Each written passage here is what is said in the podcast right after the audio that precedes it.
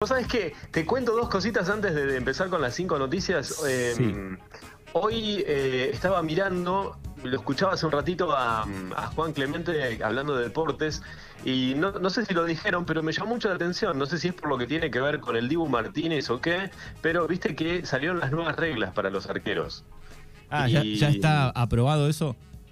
Acá estoy viendo en una página de deportes que están diciendo que eh, según la FIFA eh, aprobó el cambio de reglamento para los arqueros en los penales. eh. Con los ojos vendados van a atajar los penales. Al Dibu lo van a poner con los ojos vendados y de espalda para que este, no les ataje ni un penal a los franceses. Bueno, las tres, hay tres. La primera, el arquero no puede hablar con el ejecutor del penal. Cuac. Ujú. En la segunda, el arquero no puede tocar ni los palos ni la red para distraer. No, viejo. Ah, ¿viste? Ahí O sea, es una cábala, eso- es una cábala linda, tocar los palos, las redes, cualquiera esa. claro, lo quieren ejecutar directamente al arquero. Mirá que te como, hermano. Mirá que te como, hermano. Eh, claro, tal cual, Dibu, tal cual. Y bueno, y después eh, el arquero no puede tirar la pelota lejos. ¿Viste que el Dibu se las tiraba ahí a los franceses? Sí, bueno, lejos, así? e- esa te la acepto. ¿No? Listo. Entonces, de las tres, esas las aceptás, las otras dos no. Las otras dos no. Bueno, nada, es, es tremendo. Así que bueno, el Dibu generó eso, ¿eh? que eh, ahora el arquero no le va a poder hablar cuando, solamente en los penales, ¿eh? no le va a poder hablar a los jugadores, no va a poder tocar ni los palos ni la red que distraiga al, al ejecutor de los penales y no le puede tirar la pelota lejos eh, al que va a patear el penal. Mirar, Porque, bueno, mirarlo sí. Por, por ahora sí. por ahora sí. Bueno, la verdad que el Dibu sigue generando polémicas. ¿eh? Sí, Qué lo que ha logrado, que cambien el reglamento del fútbol. Ah, ¿El otro día se te puso la piel de gallina cuando habló de los padres y eso? Eh, un poquito, qué sé yo, lo, lo agarré, lo agarré medio de, ya después repetido no lo vi en vivo, eh, pero más o menos. Digo piel, de- cuando digo piel de gallina, me, me- me- ¿sabes qué? Me genera como que me, me siento Franchella, ¿viste? Esta semana saliendo a, a la vereda diciendo, qué linda mañana, ¿no? Ah. si no le ganábamos a Patronato, estábamos todos, ¿entendés? En Rosario, allá con, Claro. con chaleco antibala como la- los, los del canal Crónica. Sí, sí, muy bien, bueno, sí. Un, un título más que ha obtenido eh, el mundo Ceneice. Oh, sí, sí, la verdad que sí. Bueno, una, eh, una más y ya entramos en las 5. Hoy es el día, esto es muy importante, tiene que ver con no solamente con lo que hacemos nosotros, sino con los recién nacidos, que hoy es el Día Mundial de la Audición. Y se está poniendo en marcha, se lleva eh, en, varios lugares de la provincia de Buenos Aires, una red de hipoacusia.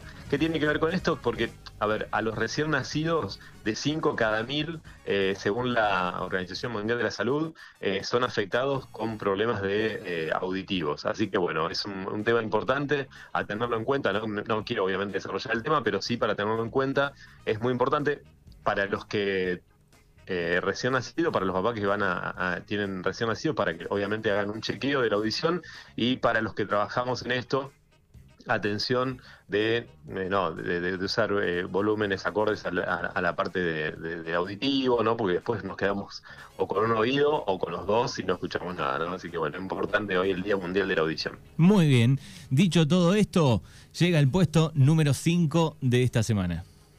Ahora sí, puesto número 5 tiene que ver con qué? Con la ola de calor, porque fue la, el verano más caliente de la historia en la Argentina, es lo que se está informando, fue el más caluroso de la historia argentina según los registros eh, existentes. ¿eh? La temperatura promedio instalada de 1.3 grados por encima de la media, así que atención porque estos cambios aparentemente van a quedar para el resto de los años y eh, bueno, se está hablando de qué se va a hacer, ¿no? Con el tema de los cultivos, bueno, eh, va a haber, va a estar generando de a poco algunos cambios de vida, pero este fue el verano más caliente de la historia argentina. De hecho, de- sí. de hecho, digo, vi una noticia, un título hace un rato, por lo menos en La Plata decía, se espera un otoño eh, muy caluroso. Mm, La verdad es que vos sabés que no lo vi, Manu, pero eh, es lo más probable, porque esto va a generar eh, muchos dolores de cabeza y esto lo, voy a enlazar con, otro tema que nos pasó esta semana, pero no le quería dar un lugar porque ya se tocó a nivel nacional y, sí, va, a generar cambios. Además, vos sabés que recién los gremios de, de acá del, Gran Buenos Aires y los gremios, algunos gremios de la provincia de Buenos Aires, están pidiendo que eh, suspendan las clases por la ola de calor porque hay escuelas que la parte edilicia, obviamente, es un desastre y entonces dicen que no están en condiciones de poder soportar semejante ola de calor y que obviamente los chicos que van al colegio no están en no tienen las condiciones adecuadas para ir a estudiar. Así que hay un tema que se estaba hablando mucho esta mañana eh, de varios gremios como ATE, SADOP, FEB, SUTEBA, UDOCBA, bueno, UPCN, entre varios. ¿eh? Sí, si habremos ido a la escuela nosotros, ¿no? Con la gota gorda. Claro, bueno, ahí también está esto, ¿no? Que tal vez antes eh, algunos que estén escuchando la radio dirían, bueno, pero antes, ¿entendés? No había, no había un ventilador eh, o no había calefacción en pleno invierno y íbamos igual, ¿no? Qué sé yo. Pero bueno, ahora esta ola de calor, según dicen, es la más intensa de, de la historia de la Argentina y hay preocupación por la salud, por supuesto. Ayer más allá de que uno se ríe y a mí no me toca andar en la calle, por suerte todavía, eh, acá para mí es un mundo nuevo y en el centro, yo estoy en el pleno centro de Buenos Aires, que no es lo mismo que otros barrios, no sé, Palermo, o que por ahí más verde o más abierto, acá es cemento puro y hacía 42.8 de sensación térmica, la gente en la calle estaba prendida a fuego, ¿eh? no, no, se podía estar. Imagínate dentro de un establecimiento que está rodeado de edificios. Bueno, yo tengo un colegio acá de secundario y de primaria a, a 20 metros de mi casa. Y la verdad que los pibes estaban ahí sudando la gota gorda. Y eso que estamos hablando de colegios que, que, eh, están bien, que nivel, de, nivel económico están bien. O sea, no es no son colegios que están mal de, de, forma edilicia, pero bueno, hacía mucho calor ayer, sí. De la ola de calor pasamos al puesto número 4 de esta semana. Sí, antes del puesto número 4 de la ola calor quería decirte que, eh, viste que hubo un corte de energía, esto el, miércoles fue, que nos sorprendió a todos. Por ahí en la reguera no fue tan impactante, pero sí para gran parte de lo que, es la zona centro de, la Argentina, que dejó a, muchas personas y, y, a ver, acá, por ejemplo, no había ni semáforos, pero atención porque esto, si no, se no hay una inversión, va a volver a pasar. El, apagón más grande de la historia de la Argentina, hablando de, récord, fue el Día del, Padre del 2019, no hace tanto. Sí. Y no solamente es porque, bueno, se corta la luz y, bueno, me quedó la heladera y se me pudre la, comida, ¿no? O sea, estamos hablando de que cuando pasan estos eh, cortes de energías masivos, la Argentina se le caen las defensas a nivel tecnológico. Entonces, hay una gran preocupación por la falta de inversión, pero también una gran preocupación por todo el sistema informático de la Argentina, así que vas a escuchar esto creo que durante el año o por lo menos en la parte de campaña de este año. Así que nada, eso se lo quería agregar a, las 5. Así que ahora sí, te paso al puesto número 4. Bien, ¿qué tenemos en el 4? El puesto número 4 tiene que ver con algo interesante que va a pasar mañana en Darregueira, que es eh, la jornada de salud infantil en Darregueira. Esto es muy, pero muy importante porque está relacionado con el Día Mundial de las Cardiopatías Congénitas y el Día de la Lucha contra el Cáncer Infantil, que bueno, ya pasó, que es el 14 y el 15 de febrero, pero se va a estar dando charlas mañana a partir de las 4 de la tarde en Darregueira en el SIC. Así que bueno, eh, concurran, es muy importante. Y además eh, para los nenes que, vayan, para los papás que lleven a los nenes, bueno, eh, si pueden este, hacerle algún disfraz o, armarle algún disfraz, aunque sea sencillo, pero de superhéroe, por supuesto se invita a todos los peluqueros para, para trabajar y charlar ahí, pero bueno, nada, importante, no, no se lo pierdan, va a estar buena la jornada y es muy interesante, por supuesto, participar de esto porque está referido al Día Mundial de las Cardiopatías Congénitas y la lucha contra el cáncer infantil. Esto es la noticia número 4. Avanzamos, puesto número 3 de esta semana.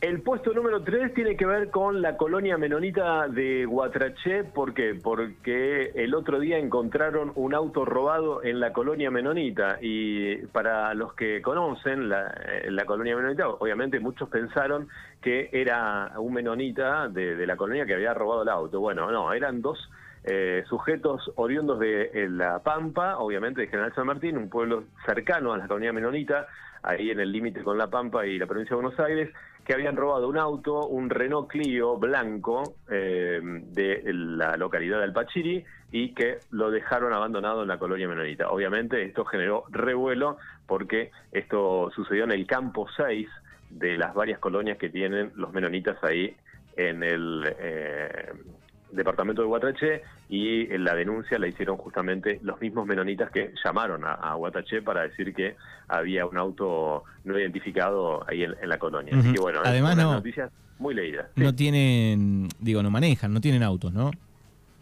Que yo sepa no, no sé ahora, eh, antes no tenían. Es más, antes era noticia la colonia menonita, y esto lo cuento también, porque justo ya que, me das el pie, eh, recuerdan que antes las ruedas de, los tractores que había eh, tenían cuñas, ¿no? Y decían que era para que justamente los más jóvenes... No, se, tomen el palo. Claro, tal cual, tal cual. Por eso, bueno, que haya un auto en la colonia menonita en una de las colonias era muy llamativo. No sé, creo que no, creo que se siguen manejando con el tema de servicios de, remises o, de combis. muy bien. Bueno, el puesto número dos de esta semana. El puesto número dos tiene que ver con una noticia que hace un tiempo eh, mm, entrevistaba a Fernando, creo que fue en el mes de enero, con la gente de Fesimugo, eh, sobre esta... Partida o salida de la delegada de Bordenave, ¿no? Porque supuestamente había sido grabada, o por lo menos nosotros la, información que, teníamos ahí, que Fernando hacía la entrevista con Elba Juárez de Fesimugo, era que había sido grabada, bueno, maltratando, por lo menos que lo, que se hablaba en esa nota, a algunos empleados del corralón de ahí de Bordenave. Esto generó que renuncie la delegada de Bordenave y en estos días, hace apenas un par de horas, eh, pusieron en funciones al nuevo delegado de Bordenave, vamos a ver cómo, cómo le va, que es Maximiliano Pese. Eh, bueno, así que es el nuevo delegado de Bordenave, Bordenave ya tienen delegado y era una preocupación obviamente para los vecinos de Bordenave porque bueno, no estaban eh, teniendo delegado y no sabían si, según lo que me contaban algunos vecinos, quién iba a ser. Bueno, ahí está, Maximiliano Pese es el nuevo delegado de Bordenave. Bien, y llega el puesto número uno de esta semana. El puesto número uno tiene que ver con algo que pasó esta semana en la parte política y esto lo traigo no tanto porque nadie lo conozca, sino justamente porque fue una, una bomba en el tema de, eh, digo, de, noticia, ¿no? Y tiene que ver con que em, se aprobó eh, el tema previsional que va a afectar a 800.000 personas, ¿no? Con 134 votos y 107 negativos, el martes la Cámara de Diputados aprobó la ley moratoria previsional en la sesión especial. ¿Por qué traigo este tema? Porque de las 800.000 personas que eh, van a ser em, obviamente beneficiadas por esta nueva eh, moratoria previsional, hay 500.000 mujeres que se van a jubilar. ¿Y por qué traigo este tema? Porque em, si bien se escucha que hay mucha demanda laboral, el tema es que el, por ahí los, laburos no están en blanco, hay mucho monotributo, uno, eh, viste, hay mucha precariedad a la hora de poder este, acceder a pagar, no sé, la jubilación. Y esto fue siempre un tema de debate, eh, tanto en la radio como, con los políticos, porque algunos decían, bueno, si no trabajó y no aportó, no, no tiene derecho a jubilarse, ¿no?